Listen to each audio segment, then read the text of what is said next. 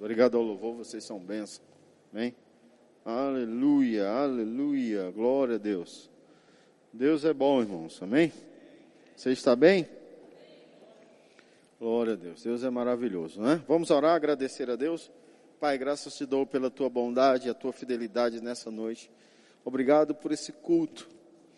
Esse culto da família onde entendemos que você tem um projeto criado no teu coração para a família. Sabemos, Pai, que família é um projeto seu, foi você quem criou.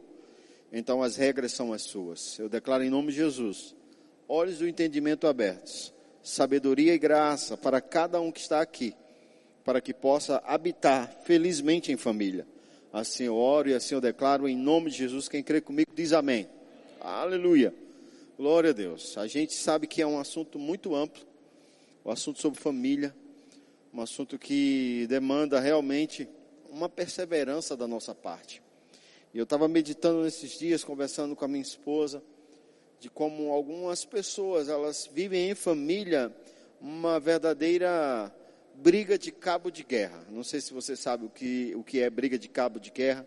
Quando você era da escola, eu acho que as escolas hoje não fazem mais aquelas brincadeiras de comer um pacote de bolacha creme crack mais rápido de tomar uma Coca-Cola de uma vez, de pular no saco, né?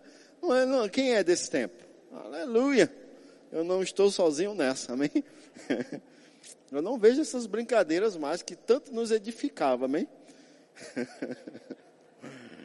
Mas lá também tinha aquela brincadeira do cabo de guerra, que a gente ficava puxando, vai, puxa, puxa.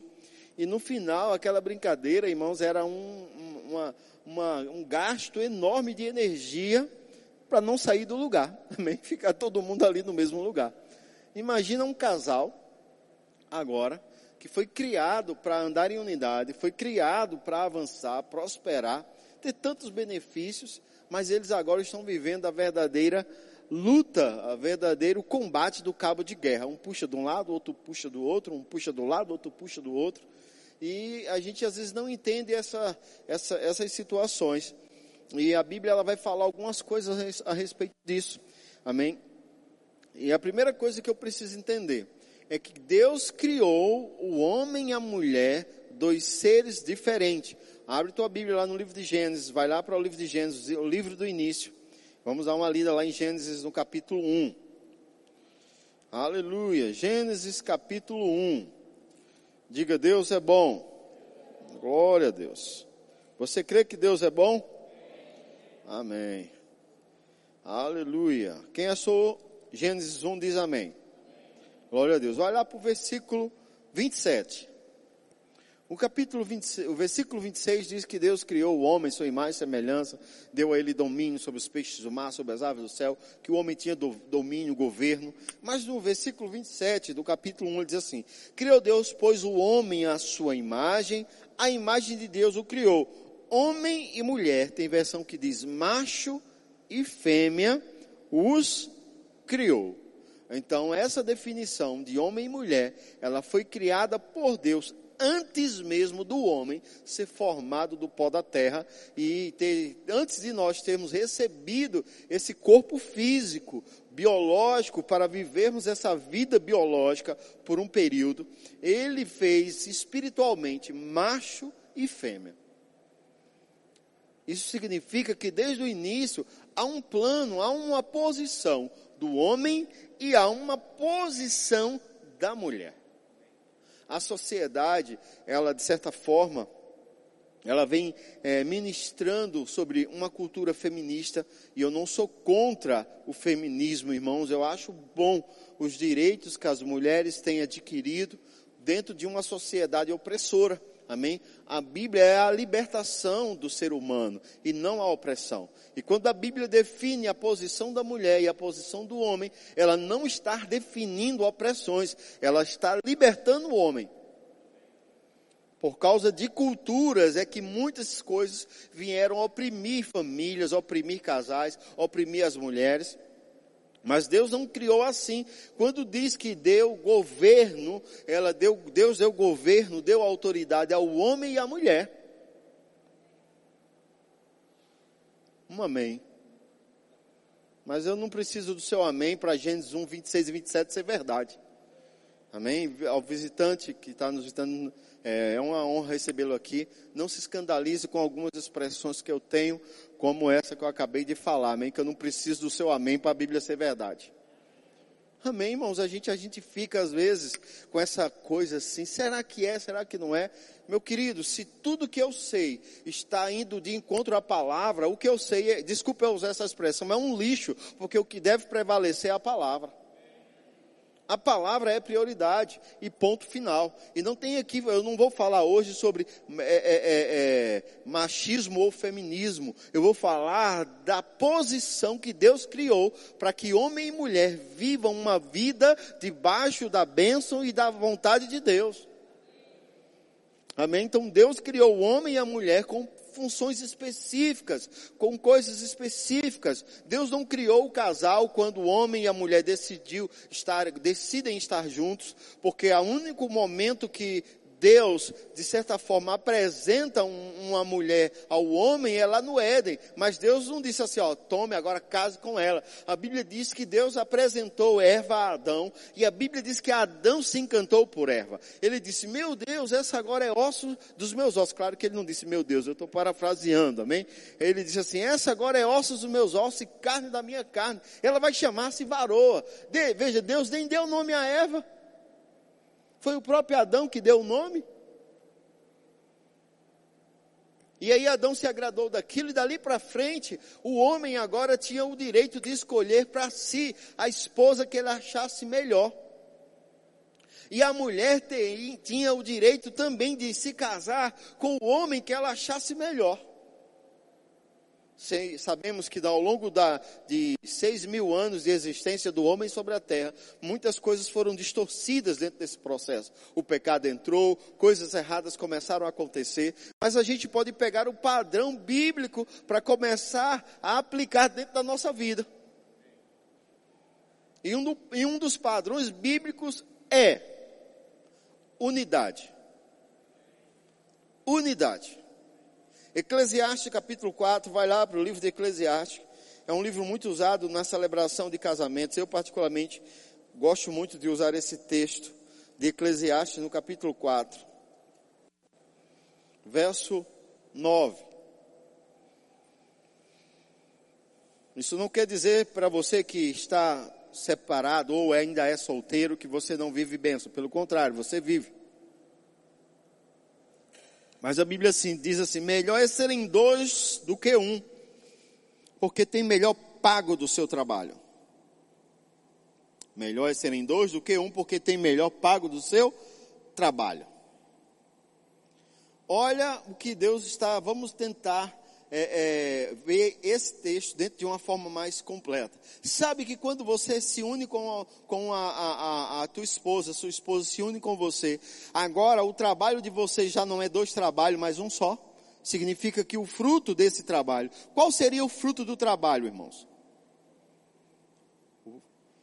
Só o Glebson falou salário, mas você concordaria que o fruto de todo o trabalho seria um salário? Um não, seria o salário. Sim ou não? Quem discorda? Obrigado, ninguém. Então significa que é a verdade. Então quando o homem e a mulher estão casados, já não existe mais o meu dinheiro e o seu dinheiro. Ah, então se é assim eu não vou me casar não. Ah, então Mas depois que casou, meu querido, não existe o seu dinheiro e o meu dinheiro. Existe o dinheiro dos dois, porque o trabalho, os dois têm o melhor pago do seu trabalho. Melhor é serem dois do que um, porque tem melhor pago do seu trabalho. Porque para para pensar, se tua esposa trabalha e você trabalha, chega no final do mês, não é um salário, são um salário de vocês dois. Obrigado, pastor Mark. Isso quer dizer o que? Ah, pastor, não trabalho não. Só quem, a minha esposa não trabalha não, só quem trabalha sou eu. Certo, mas se os dois trabalhassem, vocês iriam ter que contratar alguém para trabalhar e arrumar a casa, fazer as coisas. Ah, a gente não consegue não. Então os dois têm que se dividir nas tarefas de casa. Porque os dois trabalham fora. Antes está na Bíblia que eu tenho que dividir as tarefas de casa. Aqui, melhor pago do seu trabalho. Então, se tarefa de casa é trabalho, então você também, bonitinho de Jesus, não vai cair nada seu lavar um pratinho.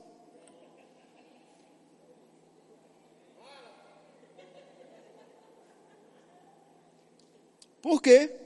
Porque você trabalha o dia todo e ela também trabalha o dia todo. Então não é justo você atribuir a ela a tarefa de casa, se ela saiu o mesmo horário que você, os dois estão trabalhando na mesma carga horária. Porque você é o macho o alfa. Uau. Sai os dois na mesma carga horária, tem o mesmo é, é, tra tempo de trabalho. Aí quando chega em casa, você senta com essa sua traseira maga em cima do sofá e fica só no controle da televisão e a mulher lá, esquentando comida, arrumando as coisas e você de boa. Quem está quem tá com a Bíblia aí? Vamos ler de novo, Eclesiastes 4, 9. Melhor é serem dois do que?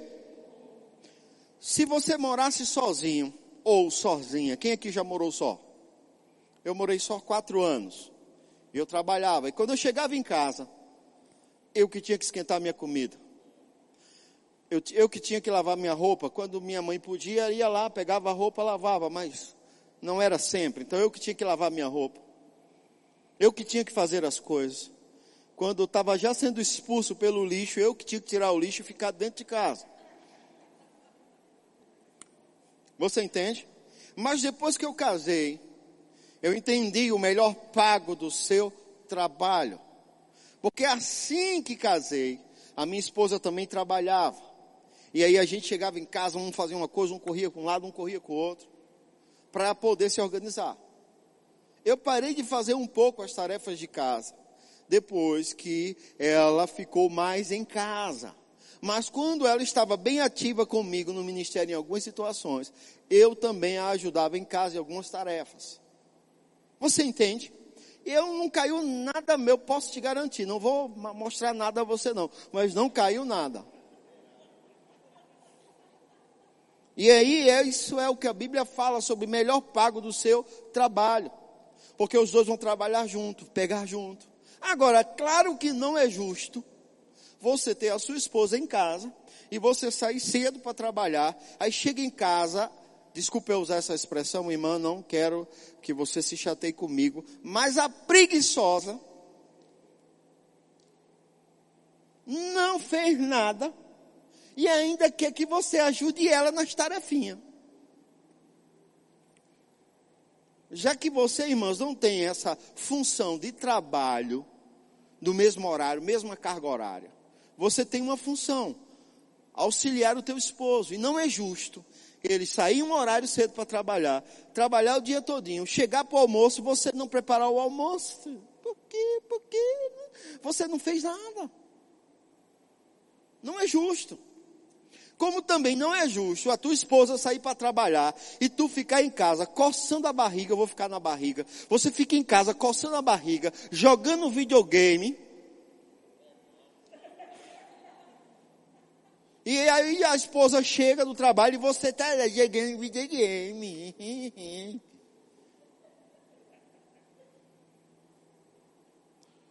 Ah, pastor, porque você sabe, né? Trabalho está tão difícil, eu sei, talvez em, talvez no estado de Pernambuco, mas aqui em Sinop não.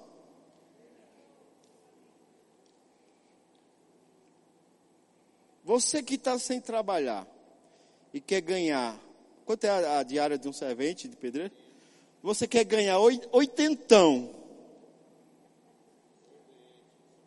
Só para ajudar, para carregar massa, traçar massa. Misericórdia, mamãe não me criou para isso não. Então mamãe te criou para quê? Para jogar videogame e tomar todinho, foi? Tu é macho, moral. E macho tem que se levantar cedo para cuidar da família. Eu não sei o que, não sabe o que vai fazer. Com tanta obra civil em Sinop. E tu abre a tua bocona dizendo que não sabe o que vai fazer. É porque eu me formei. E daí que tu se formou? Tu está trabalhando na tua profissão? Não. Então vai, vai ser servente de pedreiro. Até arrumar um emprego na profissão que você se formou. Porque se você for para a continha do lápis, meu querido, você vai ter aí, ó, no final da semana, seis dias trabalhados se você trabalhar o sábado. Mas vamos botar que você não trabalha o sábado, você só trabalha no domingo. Eu, talvez, se você se formou, então é claro que você sabe matemática. Cinco vezes oito. Quem sabe? Obrigado, Sema. Quarentinha, mas você não vai ganhar quarenta. É quatrocentos conto. Quatro centinhos no final da semana no bolso. Ou você pode ficar jogando videogame.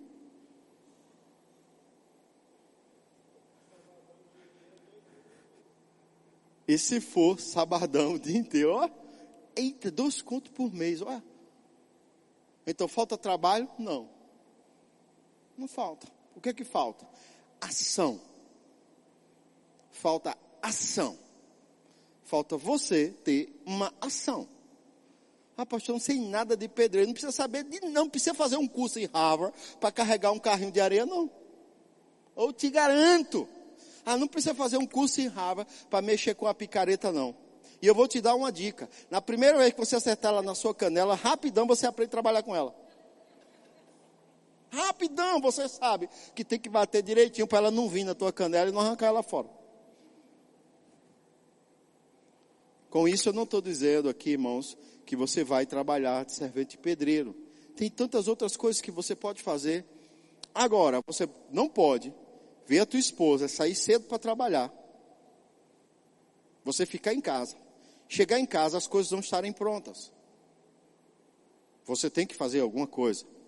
Vamos ler Eclesiastes 4, 9 de novo. Melhor é serem dois do que um, porque tem melhor pago do seu trabalho. Por isso que tem tanta mulher querendo não casar. Porque se ela tem que trabalhar fora e ainda trabalhar para um preguiçoso dentro de casa, desculpe eu usar essa expressão, como eu falei com a irmã que é preguiçosa, eu falo com você também para ficar empate, para não dar, não dar o mesmo peso, mesma medida. Você entende, irmão? A gente precisa entender essas coisas. E aí, quando os dois trabalham, não existe o meu salário, o salário dela. É o salário da família, que se cortar a luz, corta a luz da família. Se cortar a água, corta a água da família. Se ficar sem internet, é a internet da família. Então por isso que quando o casal entende isso e trabalha junto, a Bíblia está mostrando ali um princípio de unidade. Salmo 133. Eu sei que isso pode se aplicar a uma congregação, a um grupo de pessoas, mas é como é bom e suave é viverem unidos os irmãos. É princípio de unidade. E muitos casais vivem em pé de guerra, brigando, quem ganha mais, quem ganha menos, quem manda aqui sou eu, porque o meu salário é maior. Não importa, irmão, se teu salário é 5, 10 mil vezes maior do que o teu marido. Há uma hierarquia espiritual, há uma hierarquia criada por Deus. E nessa hierarquia o cabeça é ele. Mas pastor, ele não sabe decidir nada. Ele é um banana. É, mas quando vocês namoravam, ele não era banana, ele era um pão. Você só descobriu que ele era um banana quando você precisou dele para ele ter ação dentro de casa e ele não teve. Mas quando você namorava, oh, meu pãozinho, meu bread, meu bread.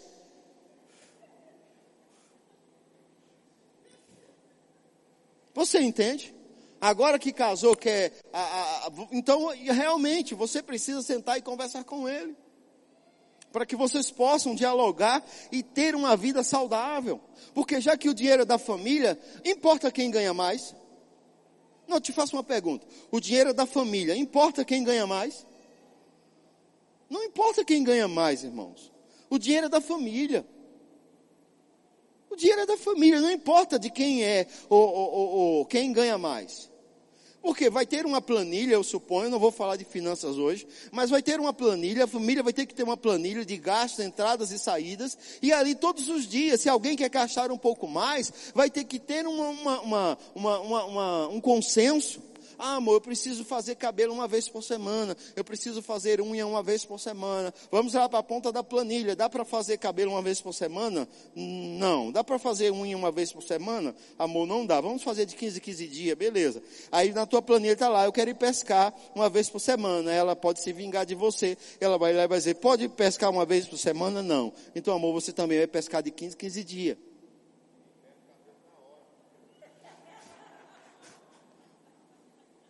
Se a planilha liberar para você liberar o cabelo três vezes por semana, isso é ótimo. Significa que você vai poder pescar três vezes por semana. Mas quem vai demandar não é o desejo de fazer o cabelo ou o desejo de pescar, é a planilha. Quem vai demandar não é quem ganha mais, eu ganho mais, então eu tenho o meu direito de fazer meu cabelo. Não, irmão, você não tem. Ah, eu ganho mais, eu tenho o meu direito de pesca. Não, irmão, você não tem. Porque se estourar o orçamento da família, não pode. Os dois trabalham, tem melhor pago do seu trabalho, é melhor aproveitamento do trabalho quando é dois. Então a Bíblia é bem clara. E aí a gente vive dentro de um mundo, dentro de uma sociedade é, é, é, que às vezes não está sendo ensinado sobre esses princípios. E isso começa às vezes a falha em casa. A falha começa em casa. As mães não ensinam as filhas a serem donas de casa, lavar, passar, cozinhar. Não ensina. E aí, quando essa moça casar, como é que vai ser? Aí o pai não ensina o filho a acordar cedo e ter responsabilidade. E quando esse guri casar, o que, que vai ser? O que, que vai ser, irmãos? Cada um tem uma função. Isso começa em casa. Ah, deixa dormir até tarde, o bichinho, bichinho, bichinho uma bexiga. Não tem que dormir até tarde não, meu querido. Tem que ter hora para acordar, tem que ser treinamento. Porque eu, eu, não quero que a minha filha case com um preguiçoso. Eu ia dizer safado, mas não vou falar não. Porque. Oxe, que doideira. Porque o bichinho, o bichinho. Aí eu vou conversar com o pai desse guri. O que foi que tu fizesse com esse menino? Não, porque o bichinho gostava de dormir. Por que tu não arrancasse ele pela orelha da cama? Oxe, dormir. Você entende? Treinamento, meu querido. Aí sabe o que vai acontecer quando você faz isso? Você vai criar um filho e uma filha que não vai ser devorado pelo mundo com esse sistema mundano que só oprime e só faz as pessoas viverem uma vida desgraçada. Você não vai criar um filho e uma filha que vai pensar em ficar com um salário de aposentadoria na velhice. Você não vai criar um filho e uma filha que vai depender de Bolsa Família ou de auxílio emergencial para sobreviver. Não estou chateado, só estou tentando esclarecer algumas coisas. Vamos continuar em Eclesiastes. Então é muito importante essa, essa situação familiar, amém? Problemas familiares. Porque se caírem, um levanta ao companheiro. Ai, porém, do que estiver só, pois caindo não haverá quem o levante. Outra coisa importante do ser casado. Você precisa estar atento quando a tua esposa está ficando é, triste. Quando ela está ficando deprimida. Para que você possa levantá-la, erguê-la. E sabe como é que mulher é erguida? Com palavras. Você precisa dizer para sua esposa o quanto ela está bonita. O quanto ela está formosa. Né, linda? E não destruir ela ainda mais. Ela fez uma pintura no cabelo que você não sabe o que é aquilo. E ela diz, amor, ficou lindo. E eu vou mentir, é? Eu vou dizer, irmãos, andar por fé não é mentira.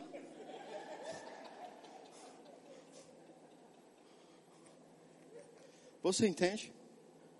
Ela está se sentindo de uma forma, não está sendo produtiva, às vezes ela é bem ativa no, no seu dia a dia, ela não está sentindo, se sentindo produtiva. E você tem que começar a animá-la, falar para ela o quanto ela é capaz, o quanto ela é habilidosa. Porque aqui a gente pensa de um cair, o outro levantar, e se alguém tropeçou e caiu. Não, imagina, se você nem no extremo que é tua esposa levar uma topada e você nem ir lá socorrer, ela fica...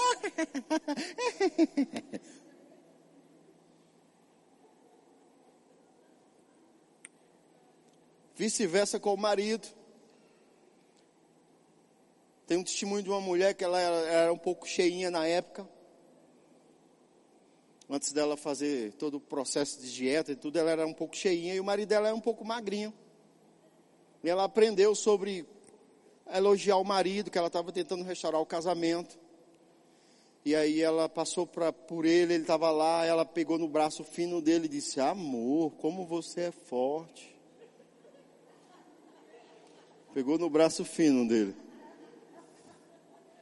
Aí ela disse que saiu e deixou. Aí ele passou em frente ao espelho e fez. Ela só falou isso. Ela estava lá na cozinha, de repente ele chegou, agarrou ela e botou ela no braço. Veja, é uma palavra.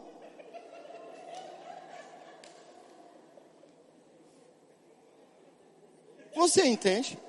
E não, rapaz do céu, pelo amor, é só o couro e o osso esse homem. Não, tem jeito não.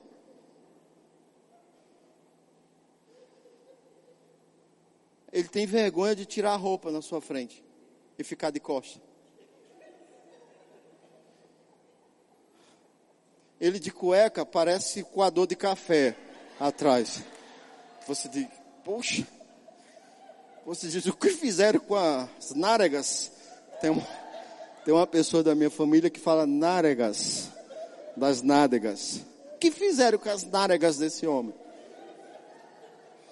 E ele tem vergonha de ficar de cueca na sua frente.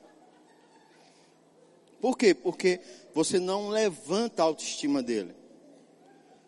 Você entende? Ele já tem essa dificuldade. E aí você ainda fica, aí é terrível isso. Então é muito importante. Um caindo, o outro levanta, irmãos. Isso é em tudo. É em tudo. Por quê? Porque a gente vai ver o quantas vezes é, é, algumas mulheres não querem fazer algumas coisas pelas críticas constantes dos seus esposos para com elas. Porque algumas mulheres não gostam de, de dirigir com o esposo. Porque ele está todo o tempo reclamando de alguma coisa que ela gostaria, que ela, ele gostaria de estar fazendo.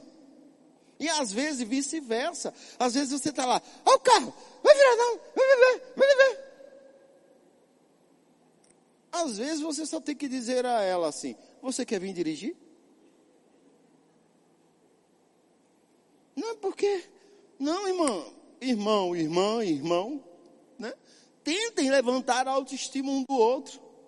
Por quê? Porque um caindo, o outro levanta. Mas se você sozinho, tua autoestima está lá embaixo, como você vai ser levantado? Como alguém vai levantar a tua autoestima se você é sozinho? Então aqui não está falando somente de você realmente ir à lona por uma, alguma situação. Está falando de um casal, um levantar a autoestima do outro, promover a autoestima do outro.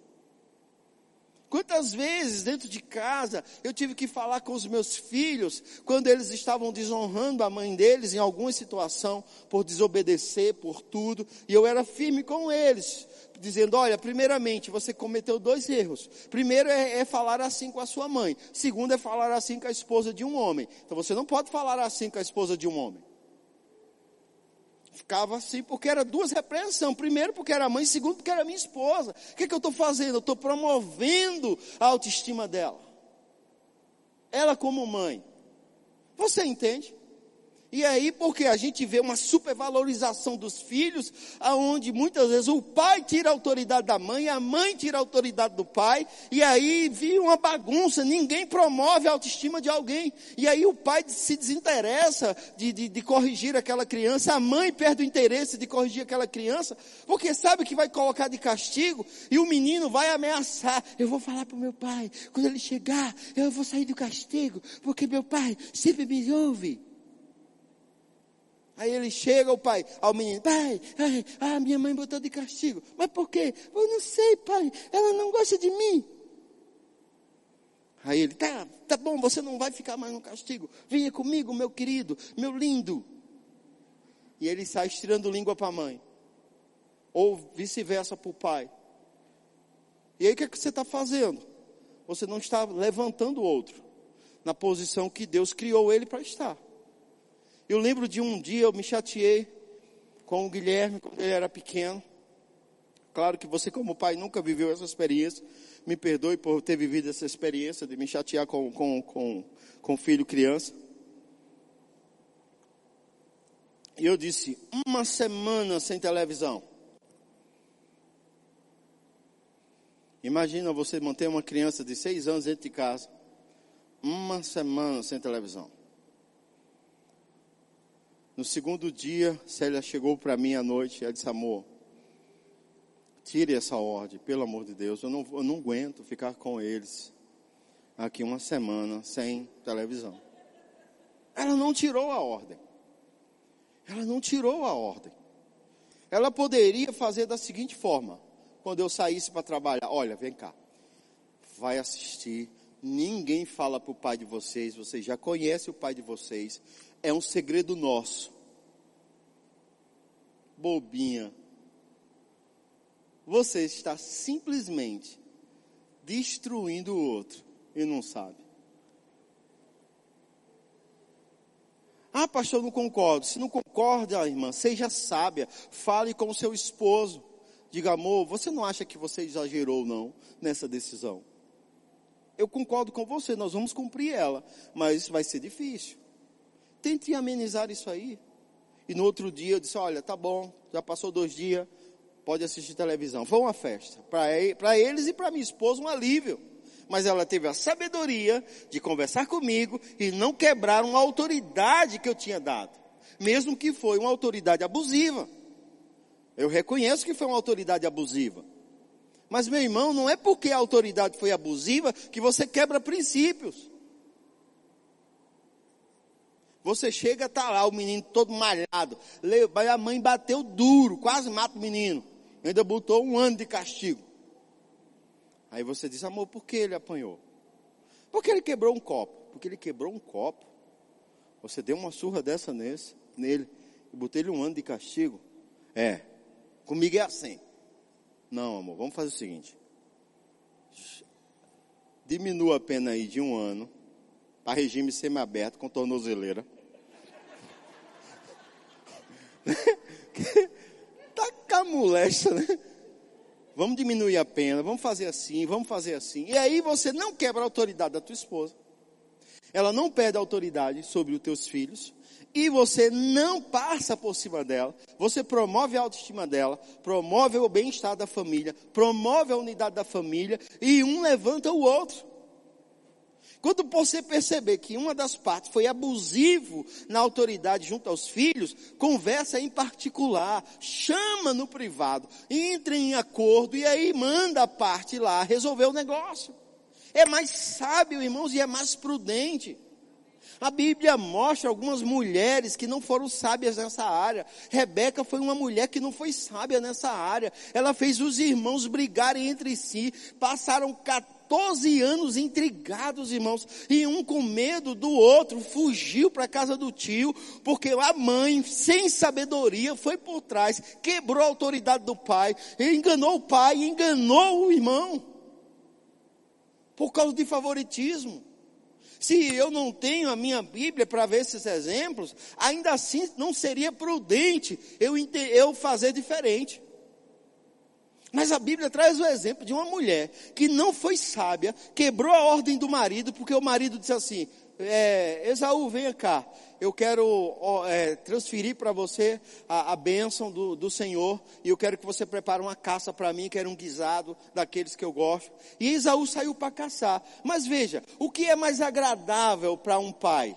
Um menino que é o mestre da cozinha, que era o caso de Jacó, né? Jacó, ele gostava dessas coisas de culinária. Ele gostava, né? De provavelmente, se fosse nos tempos de hoje, Jacó estava lá no Masterchef.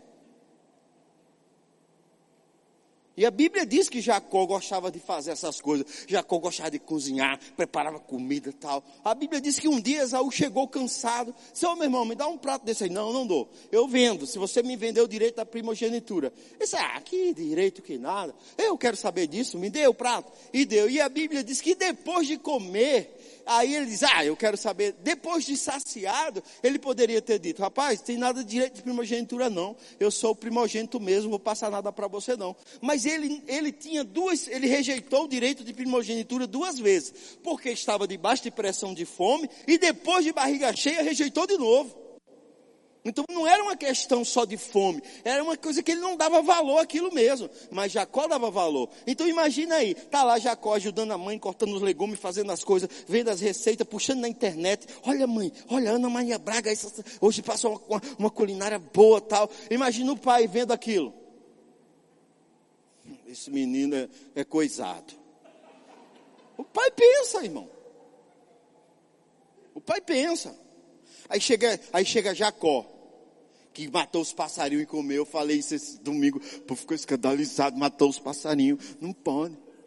Aí chega Esaú. Isso, meu obrigado, minha ajudadora. Cheguei a Esaú com os passarinhos que matou, pai. Matei um bocado de rolinha lá no mato. Ah, vamos fazer aqui as rolinhas prontas. Eita, meu filho. Pai, matei um, um, um cervo lá. Olha, tá a picanha do cervo. E tá lá. O pai fica todo animado. Esse é meu filho. Eita.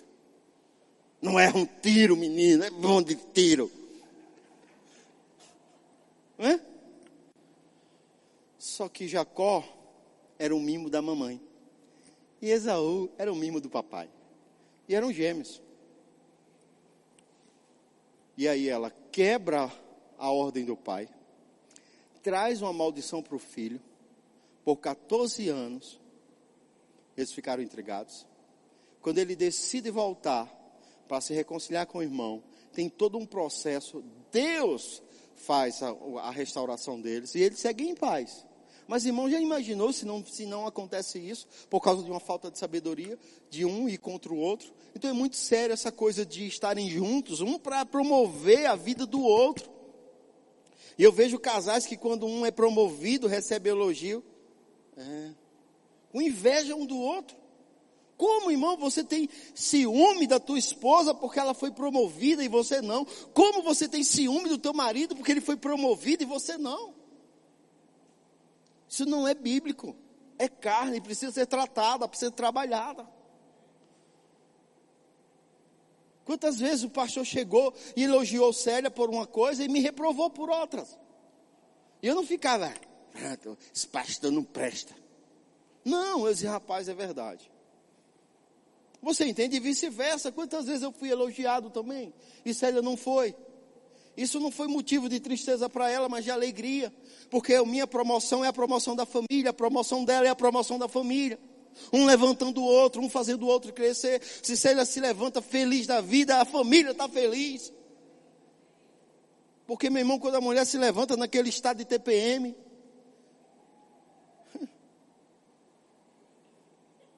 Até o cachorro nem balança o rabo. E olha que cachorro é um dos seres mais leais que tem. Por quê? Porque naquele dia é para a família promover o bem-estar da esposa.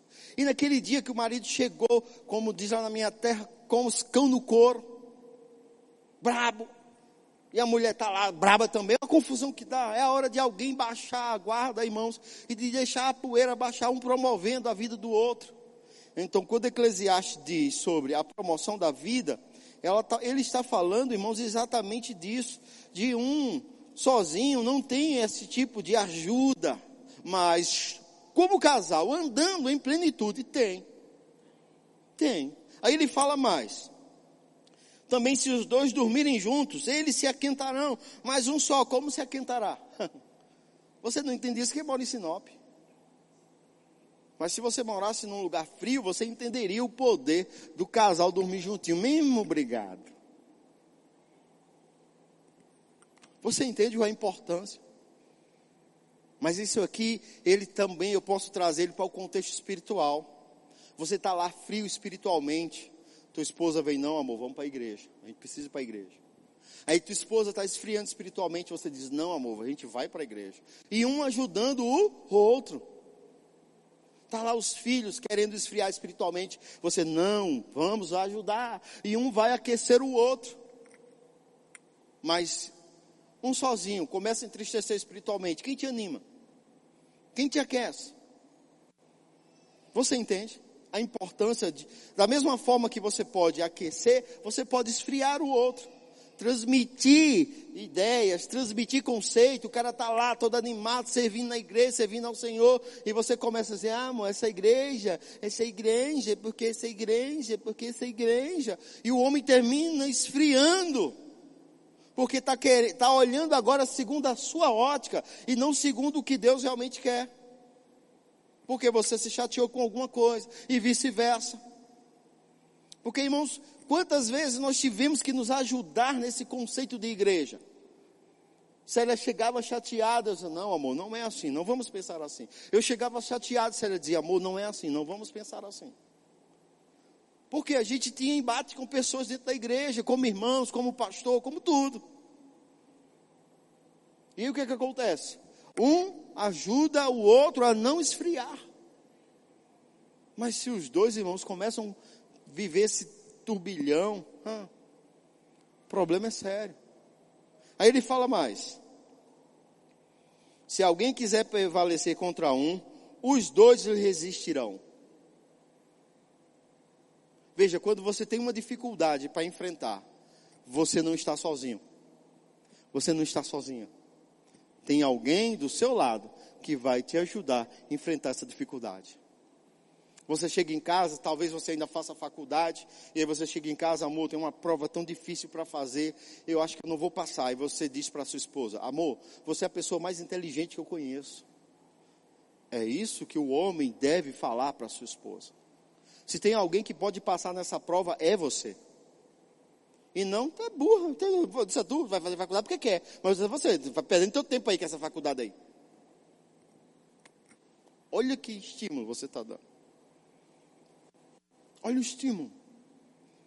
Amor, estou pensando, não, não ir mais trabalhar. É tanta pressão naquele trabalho, não sei o que, é que eu faço. Tem um chefe lá me perseguindo, tem uma, uma moça lá me perseguindo. E aí você diz: Não, amor, você é sábia, você é inteligente. E tem um detalhe: se você sair dessa porta de emprego, Deus tem uma melhor para você. E ela já não está com medo de perder o emprego, porque ela tem alguém que está concordando com ela que Deus tem uma porta melhor. Olha, é melhor tu ficar quieta aí, porque eu já te conheço, tu é arengueira mesmo. Eu não quero que tu perder esse emprego, não. Isso não é hora da gente perder emprego, não. Mas, rapaz, isso é palavra que se diz. Isso é ajudar um a prevalecer contra o outro? Não, não é. E aí você precisa ter essa, essa sabedoria com o marido e com a esposa. É um conjunto. Você entende? Então, quantas vezes eu fui em defesa de Célia, né, com relação a, a questão familiares? E quantas vezes ela veio em minha defesa com relação a coisas familiares? Quando os parentes dela começavam a colocar defeito em mim, ela me defendia. Ela dizia: Não, ele não é assim. Isso é um monstro. Esse homem é um monstro. E ela, não, ele não é um monstro. Eu nunca tive dificuldade com a minha esposa, com a minha mãe. Ela nunca teve problemas assim com Célia. É, é, Célia não gosta às vezes quando eu falo isso, eu não vou me deter muito nisso, mas eu já tive algumas outras namoradas, minha mãe batia os olhos nela e a minha mãe já reprovava. Mas quando minha mãe viu Célia, ela disse, isso é menina direita. Se você bagunçar com ela, eu, eu vou, eu vou castrar você. Fique tranquila, mãe, o negócio está tudo certo. Mas já imaginou se minha mãe vivesse colocando coisa na minha cabeça contra a Célia? como tem algumas mulheres que, algumas sogras que fazem, tanto com o marido como com a esposa. E aí agora, se você se junta à sua mãe, porque a mamãe sempre tem razão. Será? Tua, foi tua mãe que casou com teu marido? Para tu dizer que mamãe sempre tem razão?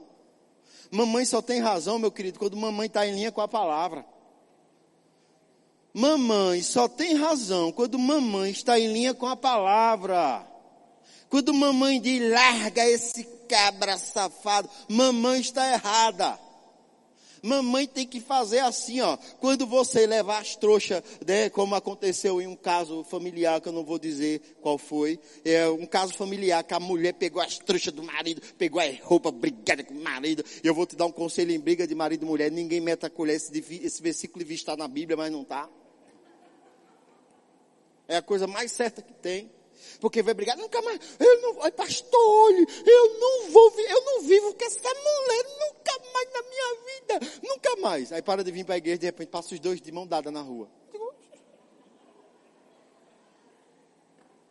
Aí você começa a falar mal da tua mulher, por que ela? Aí fala pro teu melhor amigo, fala pro teus irmãos, fala pro teu pai, fala pra tua mãe, que ela não presta, que ela não cozinha bem, que ela não sei o que, que ela não sei o que. Aí ela, amor, eu não vivo sem você, amor.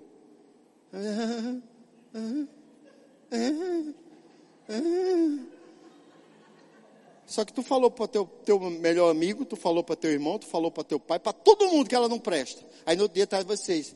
Entre tapas e beijos é onde eu desejo. Então, minha irmã, meu irmão, não destrua a imagem do teu cônjuge. Preserva ele preserva. Isso é, os dois juntos resistindo a uma circunstância. E aí levou a trouxa de roupa lá, jogou lá no pé da mãe do camarada. A mãe do camarada pegou a trouxa de roupa, jogou de volta na cara da, da, da, da, da indivídua lá, da mulher, e disse: Você casou com ele, agora lide com as circunstâncias com ele. Você sabia que ele era assim. Não, dê, não aceite devolução, não. Fique para você. Mas eu te faço uma pergunta: é toda mãe que age assim?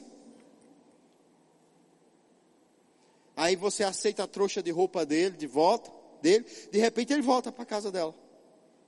E aí fica, tu fica aí com a cara de besta. Então é melhor andar na palavra, meu querido. É melhor andar na palavra.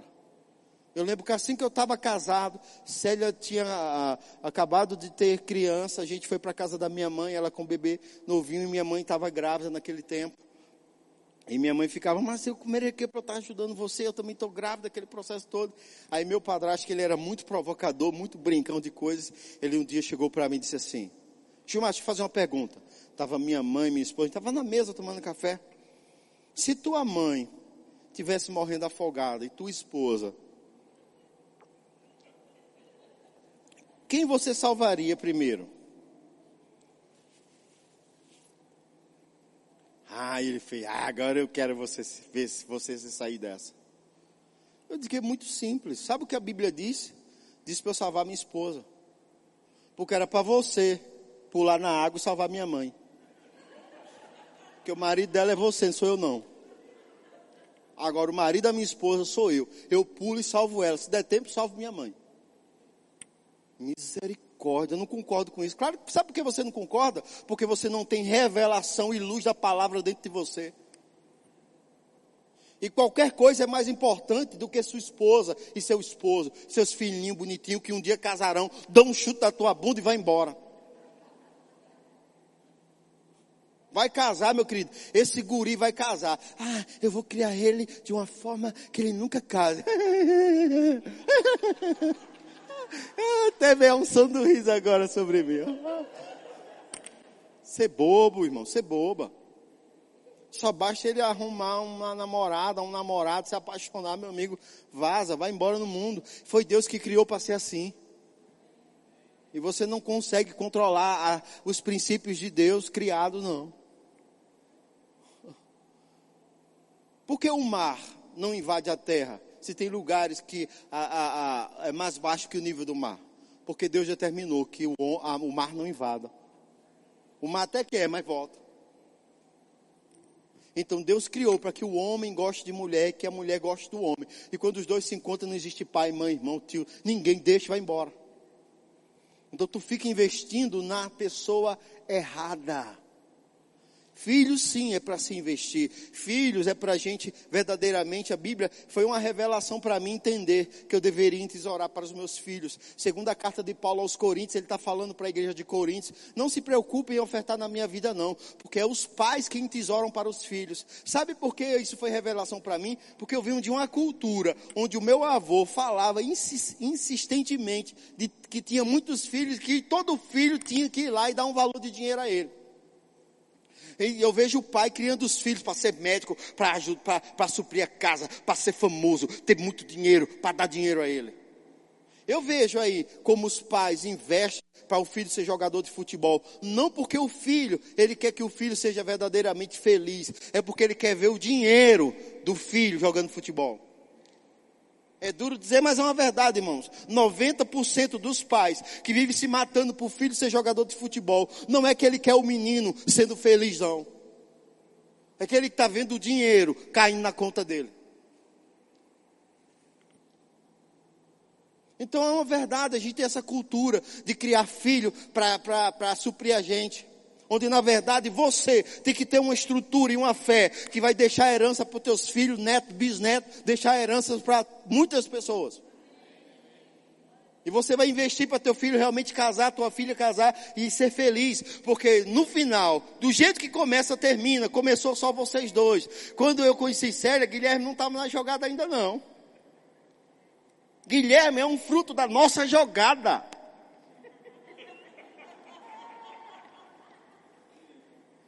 Você entende? Só que Jesus entrou. E nós entendemos isso. Nós investimos da melhor forma que pudemos os nossos filhos. Investimos. E ainda investi, ainda invisto porque são os meus filhos. Eu quero investir mesmo. Mas a minha prioridade é essa princesa aqui, ó, que Deus me deu. Mas por quê? Porque eu entendo que ela está comigo e eu estou com ela porque daí vier. E outra, comecei só eu e ela. E quando os nossos filhos casarem, que forem seguir o caminho deles, só vai ser só eu e ela novamente. Então, irmãos, quando você entende isso, você começa a investir na tua família agora. Não é lá na frente, agora. Se uma, aqui a gente tem muitas famílias que começaram há pouco tempo ali, o Hugão ali, ó. Ixi, o Hugo é o mais novo, o quê? 20 dias, Hugo? Quinta vai fazer 20 dias. Meu Deus, o Google tá. Tá até mais magrinho, você percebeu? Brincadeira. Está animado. Mas se ele não começa a investir, essa palavra vai salvar a vida dele para sempre. Se ele, se ele absorver no coração dele, ele vai ter 400 filhos com essa menina, se ele quiser. Mas a prioridade no final sempre vai ser ela. Eles vão ter quantos filhos quiserem, mas a prioridade no final é sempre um e o outro. Por quê? Porque é assim que estabeleceu. Melhor é serem dois do que um, ter melhor pago do seu trabalho. Então, quando eu entendo isso, irmãos, os dois vão enfrentar desafios juntos e vão resistir contra aquilo. Então, é princípio familiar. E eu trouxe essa aplicação para dentro da minha vida assim que nasci de novo. Sabe por quê? Porque é isso que restaura um casamento. E aí você às vezes não entende essas coisas, não entende esses princípios. E aí você deixa, a gente tem um período maravilhoso que é o período de namoro. É um período para você observar, não um período para você testar nada, é um período para você observar. Como é que funciona? E eu lembro que um dia eu, eu ia sair com o Célia, e ela colocou, ela, ela, ela não tinha Jesus na plenitude, ela, ela tinha se afastado dos caminhos do Senhor, eu nem critiquei ela. Então ela estava usando uma calça e eu disse, olha, essa roupa você não vai vestir comigo. Por que eu estou falando isso? Porque esses dias eu vi, eu vi uma postagem de, um, de, uma, de uma mulher com a roupa bem justa, bem colada, e, e eu não sei se era o namorado, o marido, não sei o que era. Não gostei dessa roupa sua, se preocupe, não é você que vai usar, não. E foi embora. Eu digo, olha, e eu lembro que eu falei com Célia no nosso período de namoro ainda. Eu disse: Olha, eu não gostei dessa roupa que você está usando. E quando a gente casar, não falei exatamente quando a gente casar, mas não quero você usando, não. Mesmo que você vai sair comigo. E sem sair comigo é que você não usa mesmo. Ela não falou nada. Foi, foi tirou a roupa. Eu disse: opa. Isso mostra que eu não vou ter tanto problema dentro do meu relacionamento. Não vou ter.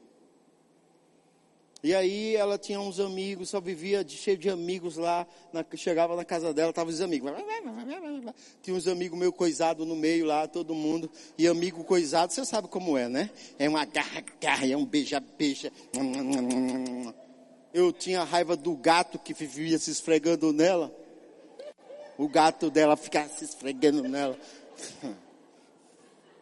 Vai pegar água ali para amor. Vai pegar água ali para mim, Célia, vai. Vem cá, pichando, vem cá. Aí eu olhava no olho desse, não se esfregue mais nela. Pense num gato obediente. Quando eu chegava, o gato saía a obediência ia embora. Aí eu vou estar com um amigo coisado que vive agarrando. É meu amigo, é meu amigo. Primeira coisa que eu disse a ela: não vou andar com minhas amigas, também não quero que você ande com seus amigos mais. Ela não obedeceu também? Isso é uma besta, é uma besta que está casada há 24 anos, é feliz, eu sou feliz, temos filhos abençoados e vemos viver mais 24 anos se Jesus não voltar. E se ele não voltar 48, mais 48. Até que literalmente o arrebatamento nos separe. Você entende? Aí você diz é besta. Besta não, é princípios bíblicos princípios bíblicos, que quando você casa com uma mulher teimosa, meu irmão, você está enrolado. Você está enrolado. Porque, não, não vou. E agora está casado, como é que faz? Como é que faz? Amor, não compra isso. Eu compro. Mas por que vai comprar? Porque o dinheiro é meu. E aí você não tem controle. Você não tem controle. Amor, não dá para a gente ir na casa da tua mãe esse final de semana. Não dá você, você não vá, fique você aí. Eu vou, eu vou. Aí, a confusão. Amor, que, não compra isso para esses meninos agora, amor. Não é tempo desses meninos ter isso. O filho é meu, o filho é meu, eu dou a ele o que eu quiser. E aí você tem dificuldade de viver no relacionamento. Aí aquele homem que era um pão, ou ele vai virar o Satanás, porque ele vai brigar com você sério, ou ele vai virar o banana, que você vai fazer de tudo, ele manda de irmã, é você que manda de irmã. É, ele, ele, amor, vamos pra, não, você não vai, nós não vamos para esse lugar, a gente não vai. Aí você, tá bom. Aí quem manda é ela. Aí quando você tem uma menina, aí quem manda agora é, é ela e a filha. Amor, o que, é que você acha da gente ir ao restaurante? A menina, mãe, não, mãe, nós não vamos, mãe. É, Gerald, nós não vamos. Por quê? Porque começou lá no namoro, você deveria ter visto isso. Semelhantemente a menina. Se eu tivesse sido agressivo com Célia porque ela estava usando a roupa, eu não fui agressivo com ela, nem fui grosso. Eu só disse, amor, não queria você usando essa roupa. Mas se eu tivesse pegado a roupa dela rasgada, você não usa isso eu estava dando um sinal para ela. E não era um sinal de amor. Era um sinal que quando ela casasse, eu ia fazer pior com ela. Você entende? Quando eu visse ela conversando com os amigos coisados dela, tudo abraçado, e eu chegasse dando murro em todo mundo, eu estava dando um sinal para ela, que quando eu casasse, ela não ia poder nem ir no médico, porque eu ia ter problema, ela ia ter problema. Você entende? Você precisa perceber os sinais.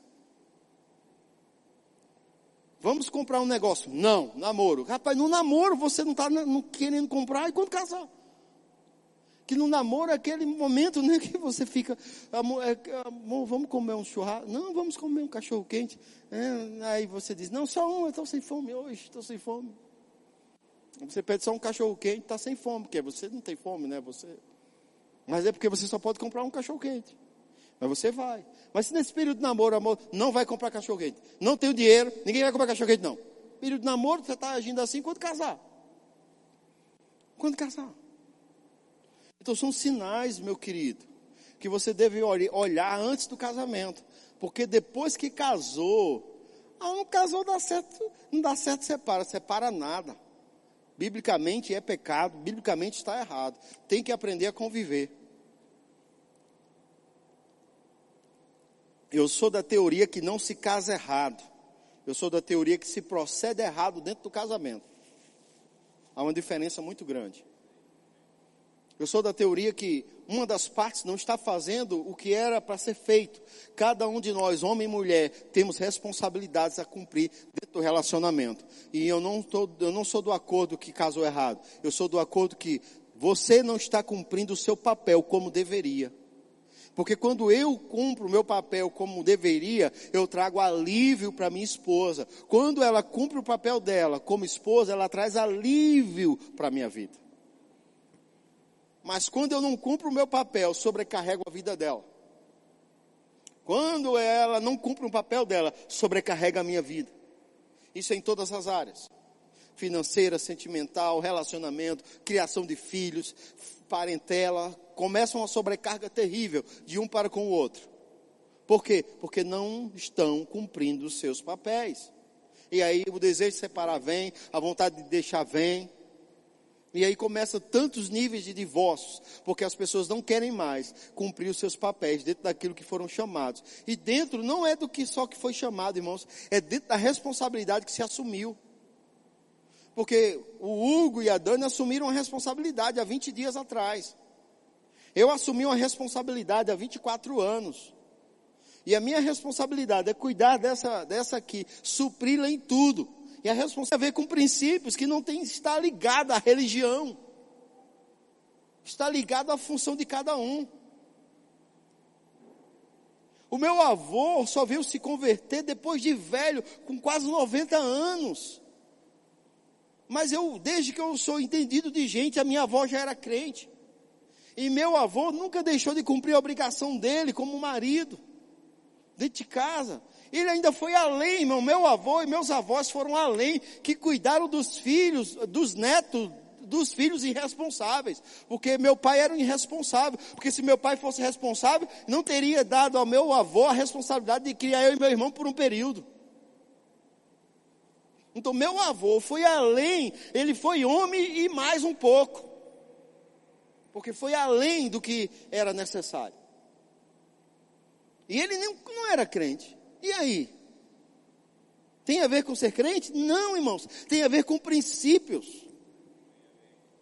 Eu lembro que um, o meu tio mais novo, tia Ailton, vou falar o nome dele, acho que um dia ele pode ouvir isso aí. Eu lembro que a gente morando com os meus avós, eu lembro quando o meu tio disse assim, eu vou ali, pai. Aí minha avó disse assim, era, sei lá, sete horas da noite, era cedo ainda. Aí minha avó disse, você não vai sair hoje, Ailton. Ô oh, mãe, é só, só vou ali já venho. Rapaz, e aí? E meu tio foi. E eu estranhei porque minha avó não foi, não foi deitar. E minha avó, ela deitava cedo. E ela ficou lá na cadeirinha de, de balanço, balançando as cadeiras e as pernas, que ela era bem pequenininha. Então, quando ela sentava em qualquer cadeira, as perninhas dela ficavam balançando. E ela tá, ficava lá, ficou lá esperando. Ela foi no quintal. Meu avô, ele, ele fez uma. Ele, o quintal dele era cercado de vara. Assim, essas varas, cerca com varas, né? Ela foi lá, tirou uma vara daquela colocou lá no canto da parede e ficou lá na cadeira esperando meu tio chegar. E aí eu, meu irmão de boa, né? Tava lá. Vamos deitar, vamos deitar, vamos deitar. A gente ficou deitado. Eu não sei a hora, eu sei que algumas horas depois meu tio chegou. Aí meu tio, ô mãe, tá acordada aí? Ela, esperando você. E o meu, meu avô, a gente morava num quarto, eh, ele morava numa casa que tinha vários quartos, e eu dormia, a gente, eu e meu irmão dormíamos no mesmo quarto do meu tio. Eu e meu irmão dormíamos numa cama de casal, e meu tio dormia numa outra cama de casal. O quarto era tão grande que cabia duas camas de casal e andava pra, ainda dava para brincar dentro de pique, de, de corre, de pega. Cara, meu tio, a gente tava eu e meu irmão lá tal. E, gente, e criança, quando vai dormir, sempre fica aquela cutucando o outro, né? E se a mãe diz, para, é piora, né? E a gente ficava ali e tal. Aí minha avó entrou, no, quando meu tio entrou para deitar, meu, minha avó entrou, meu amigo. Ela disse: Você mora onde? Ele, eu moro aqui, mãe. Ah, mora aqui, então eu moro aqui, é a minha casa, é minhas regras. Eu disse a você que não saísse. Não importa se você já tem barba na cara, não importa, você vai apanhar. E ela começou a bater nele na cama. Eu e meu irmão ó, já nos cobrimos e o pau cantando lá, meu papa. Ele, não, mãe, ela, pá, pá, pá, pá. Aí meu avô gritou do outro lado, porque não era. Hoje as casas, a maioria tem forro. Naquela época era aquelas casas que não tem forro, que a gente ficava jogando avião nas telhas assim, e jogando casca de, de laranja bem descascada, bem enganchada nas coisas. Não tem? Quem, quem é quem, quem lembra disso? Aleluia, não estou só. E aí meu avô gritou do outro quarto: Maria, tá bom. Ela parou. Eu digo, ainda bem, que tá bom, não vai sobrar pra gente.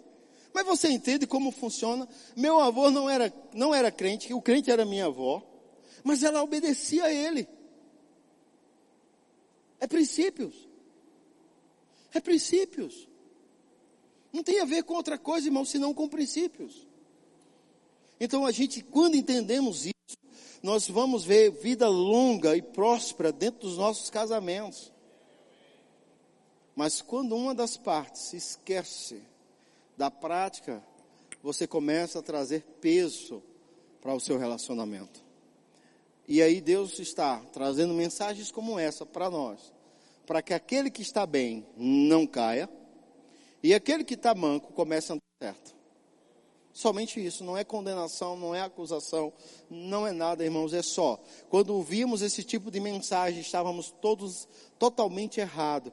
Quando a gente ouvia a mensagem que o meu, meu pastor pregava muito sobre deixar pai e mãe, deixar pai e mãe, eu morando dentro da casa da minha sogra, como você acha que eu me sentia? Depois que eu me mudei, ele parou de pregar, deixar pai e mãe.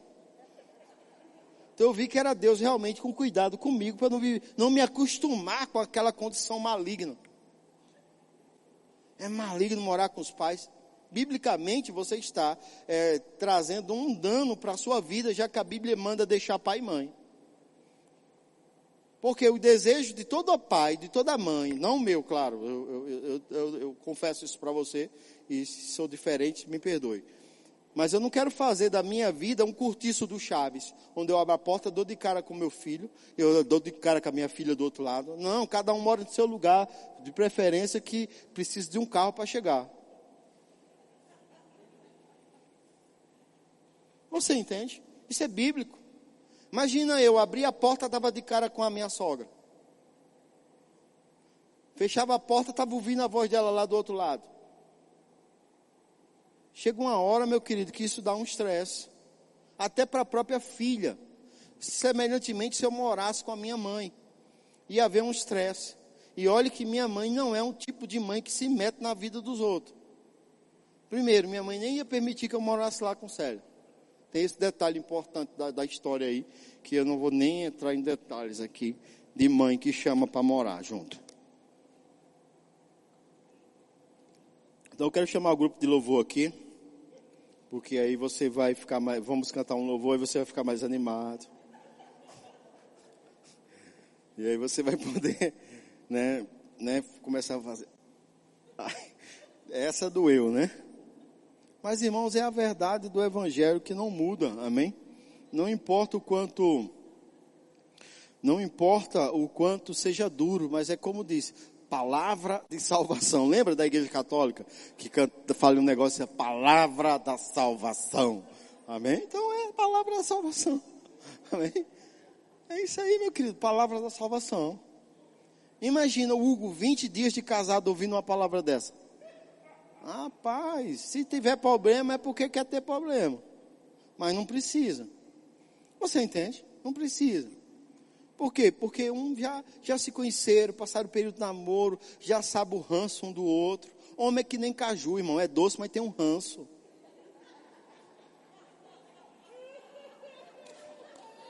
Então o que, que você faz? Por isso que alguns vêm sem náregas. Porque caju você tem que cortar, né? Lá aquela pontinha que chama a bundinha assim, jogar fora e comer. Porque é ranço, meu irmão. E mulher é rosa, meu amigo. É bonita, é cheirosa, mas tem espinho.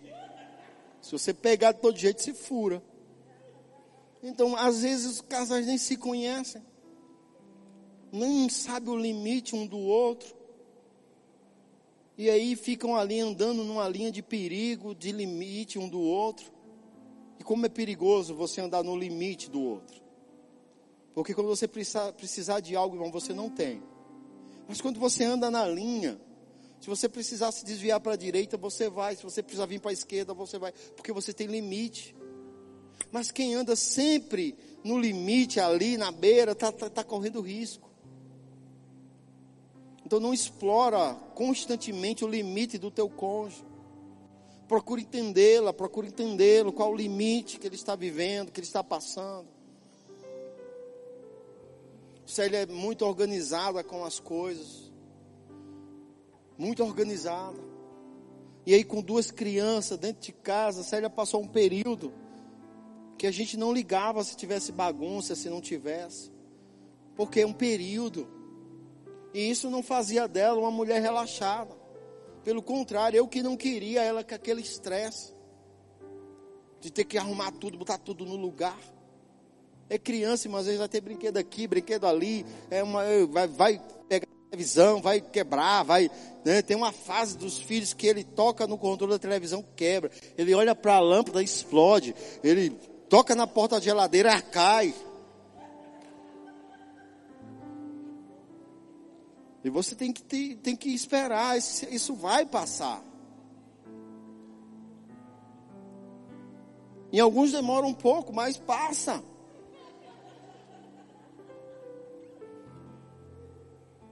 Às vezes, morando em casas, eu saía, tinha um maior prejuízo, que era porta quebrada, era portão que bateu várias vezes. Mas é o que? É uma fase. Eu não vou perder meu filho porque ele olhou para a lâmpada, explodiu, que olhou para a porta da geladeira, ela derreteu. Eu vou ter que ensinar ele a controlar, controlar o poder dele. Ele ainda não sabe controlar o poder que ele tem. Ele não sabe a força que ele pega o copo e quebra. E aí você tem que treinar seu filho. E aí a gente entendeu, passamos por fases. Passamos. Adolescência, passamos. Por quê? Porque é fases. E eu não preciso passar por cada fase reclamando, murmurando e perdendo o melhor que cada fase tem. Tanto o melhor como o desconforto. Imagina, você está lá de boa, agora vem uma criança. E aí agora você não vai poder dormir até tarde mais. Tem que acordar, dar de mamar. É cansativo. Eu lembro de Célia, o menino vai, a Célia já acordava. E aí a gente estava, foi uma fase. Mas aí cresceu, veio aquela fase que começa a andar, né? Nem sabe andar direito, mas vai pegando nas paredes, vai indo para tudo que é lugar. Você vai, vai não, aí ele vem para cá, e você, para aí não, aí ele fica. é, é criança. E você não pode deixar a mãe sozinha tomar conta disso. Porque ela vai lá, amor, olha o menino aí, estava, olha, cadê o menino? ele estava aqui agora, amor. Ele estava aqui agora. E vai procurar, cadê o menino? Cadê o menino? Ah, o menino está lá no banheiro.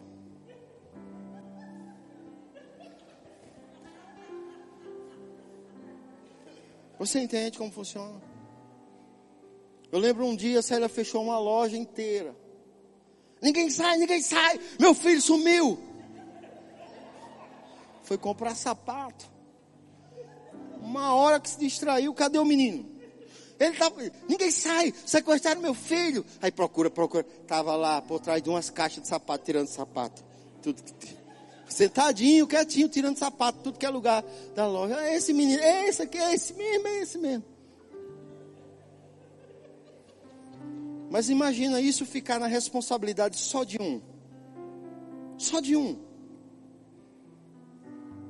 Porque você é o alfa, o ômega, o princípio e o fim. É a mulher que sai arrastando todos os meninos e você posando de playboy na frente. Eu pensei que você era o MacGregor que anda assim, ó. Não é não, né? Então ajude a cuidar, porque você foi quem fez. Tem um período lá de cuidar. É a mãe que ensina a tarefa, é a mãe que cuida, é a mãe que vai, é a mãe que sobe, é a mãe que corre. Aí quando você está com seus amigos, é só a mulher que toma conta e você está lá conversando.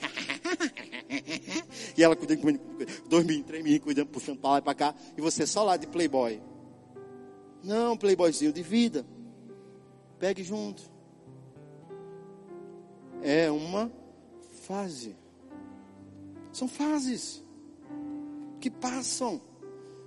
Eu, graças a Deus, aproveitei cada fase dos meus filhos. Cada fase aproveitamos. E isso é maravilhoso, irmão. Você entende? Mas eu vejo casais que não estão aproveitando. E aí a criança cresce, vira adolescente, vira adulto. E você, e ele agora vai querer sair com os amigos dele, não vai dar nenhuma atenção a você. E você vai ficar frustradinho. É. Mas você deveria ter aproveitado as fases da vida dele, sem tanta briga e sem tanta confusão. Amém? Aleluia. Quero orar por você, por sua família. Pai, em nome de Jesus, eu oro nessa noite, declarando o teu favor e a tua graça sobre nós como família. Nós entendemos que cada um, homem e mulher, como você criou, temos um papel a desempenhar, um papel a cumprir. Nos dê sabedoria, Pai, nessa noite, para que os homens, nós homens, possamos, verdadeiramente ser os cabeças do lar. Dê sabedoria às mulheres, para que elas verdadeiramente sejam as auxiliadoras, como você as projetou para ser. E que a luz da tua palavra venha sobre cada casal que a luz da palavra venha sobre cada jovem que deseja entrar em matrimônio, para que entre fazendo a coisa certa. E aqueles que já estão comecem a fazer as coisas certas. Em nome de Jesus. Amém. Amém. Chegaram livros novos, o pessoal pediu para indicar aqui livros novos sobre família no Verbo Shopping. Tem um livro que eu até indiquei para o pessoal do treinamento, que é da Cruz ao Trono, do E.W. Kenyon. E Uma Vida em Chamas, do Rick Renner. Eu vou começar a ler esse livro, mas como é do Rick Renner, a gente já sabe que é bom, amém? Bom demais. Então eu vou, mas assim que eu ler ele, eu vou dar um feedback melhor para você. Mas esse aqui é simplesmente maravilhoso, da Cruz ao Trono, do E.W. Kenyon. E chegaram livros novos ali, você vai poder adquirir também, amém? Deus é bom demais. Tem alguém em nosso meio que quer entregar a vida a Jesus? Estou sempre falando sobre isso. O Senhor é bom, amém? Eu sei, eu, eu sei a importância de Jesus entrar em nossa vida para que as coisas comecem a mudar. Foi Jesus entrando na minha vida. Eu passei apenas dois anos de casado sem Jesus. E não foram bons, dois anos só que eu passei de casado sem Jesus. Imagina se eu tivesse passado mais tempo. Talvez eu tivesse vivido situações irrestauráveis. Mas Jesus entrou em nossa vida quando tínhamos dois anos de casado. E aí grandes desafios tivemos. Um deles foi criar os nossos filhos no Senhor. Alguém pode dizer, ah, isso é simples demais. Não, não é, irmãos. Porque você tem que ser crente todo o tempo. Em casa, mais ainda. Porque é muito fácil ser crente aqui na igreja. Como é fácil ser a paz do Senhor, irmão. Aí quando você entra no carro, ó, irmão safado ali. Aí a criança viu você dizer a paz do Senhor. E entrou no carro e viu você apontar e dizer que o irmão é safado. E aí ele não está mais naquela fase do entender, agora ele entende tudo. E aí ele começa a ver problemas. E a gente teve o desafio criar os nossos filhos no Senhor e deixar que eles amadurecessem para ver que nem todo irmão é anjo. Tem alguns anjos caídos no nosso meio. Quem tem ouvido, ouça o que o Espírito diz à igreja melhor, né? Falo por parábolas para que não compreendas. Mas os nossos filhos estão ali de olho na gente todo o tempo. E não é fácil. Fazer eles amarem o Senhor todo o tempo. Ser crente todo o tempo. Simplesmente ser crente todo o tempo. Sem demagogia que eu vou falar para você. Mas nós sempre tivemos o cuidado de tudo que comentar, tudo que qualquer tipo de comentário sobre pessoas dentro da nossa casa, por causa dos nossos filhos. A gente comenta muita coisa só eu e Célia no quarto. Esse é outro nível. Mas na frente dos nossos filhos, na nossa mesa, nós não falamos sobre todo tipo de assunto. E quando eles eram crianças, adolescentes, aí é que não falávamos mesmo. Sabe por quê? Porque nós não queríamos trazer para eles uma ideia que eles não tinham entendimento para administrar. Então era preferível guardá-los no Senhor. E aí, ó, ser crente é o desafio, como casal. Mas o Senhor é bom e Ele vai te dar graça para você fazer isso. Amém? Vai te dar graça para você avançar. Amém? Fique em pé, nós estamos encerrando. Aleluia, aleluia. Deus é maravilhoso. Investe na tua família, irmãos. Compre livros. Vem para o culto da família. Pastor, se eu puder escolher um culto, domingo ou culto da família, vai depender muito como você está espiritualmente. Você está com a família destruída, eu digo a você, o ideal é que você pudesse vir domingo e quinta. Mas se você está bem desgraçado na família, é melhor você vir só na quinta. Pulo domingo. Se você vai escolher um dia, né? Pulo domingo. Estou mandando você faltar no domingo, não. Pastor, desgraçado, Deus, pastor, que eu não preciso vir no domingo. Eu não falei isso. Não falei isso. Eu falo que se você vai escolher um culto que está com problema, vem para o culto da família. Porque aqui o Senhor vai tratar alguma coisa com você. Amém? Sei lá o que ele vai tratar. Eu sei que vai tratar. Nunca fui o culto da família para não tomar um puxão de orelha, para não tomar uma pancada. Sempre. Até quando participamos de alguns congressos, algumas coisas que se fala sobre família, a gente diz, eita, olha a coisa que a gente precisa melhorar. Não existe um nível que você não vai melhorar como, como esposo e como esposa. Sempre está melhorando. E o culto da família nós estabelecemos esse ano justamente porque família é a base de uma igreja. É as colunas de uma igreja. Se elas estão mal, a igreja está mal. E eu não quero você mal como família. Eu quero que você se restaure quero você bem. Por quê? Porque uma coluna forte, ela pode tomar pancada, ela não trinca, ela não cai. Mas uma coluna fraca, quando ela tomar qualquer pancada, ela vai quebrar, vai cair. E eu não estou dizendo que você vai tomar pancada, não, irmãos, não é isso não, mas a gente está no mundo, e o mundo jaz um maligno. E você tem que se preparar para avançar no Senhor. Amém? Você tem que ter uma estrutura familiar forte. Eu não estou dizendo para você ter uma família perfeita, perfeita. Amados, não existe essa coisa de família perfeita. O que existe é uma família que decidiu olhar para a palavra e andar à luz dela. Isso é o que existe. Amém? Existe isso aqui, a palavra. Quando eu parei de olhar para mim, para minha vontade, comecei a olhar para a palavra, eu comecei a fazer o melhor papel como um homem, como cabeça de uma família. E Célia vice-versa. Amém? Então vai para casa, pensa sobre isso, investe mais na tua família e seja abençoado na prática da palavra. Amém?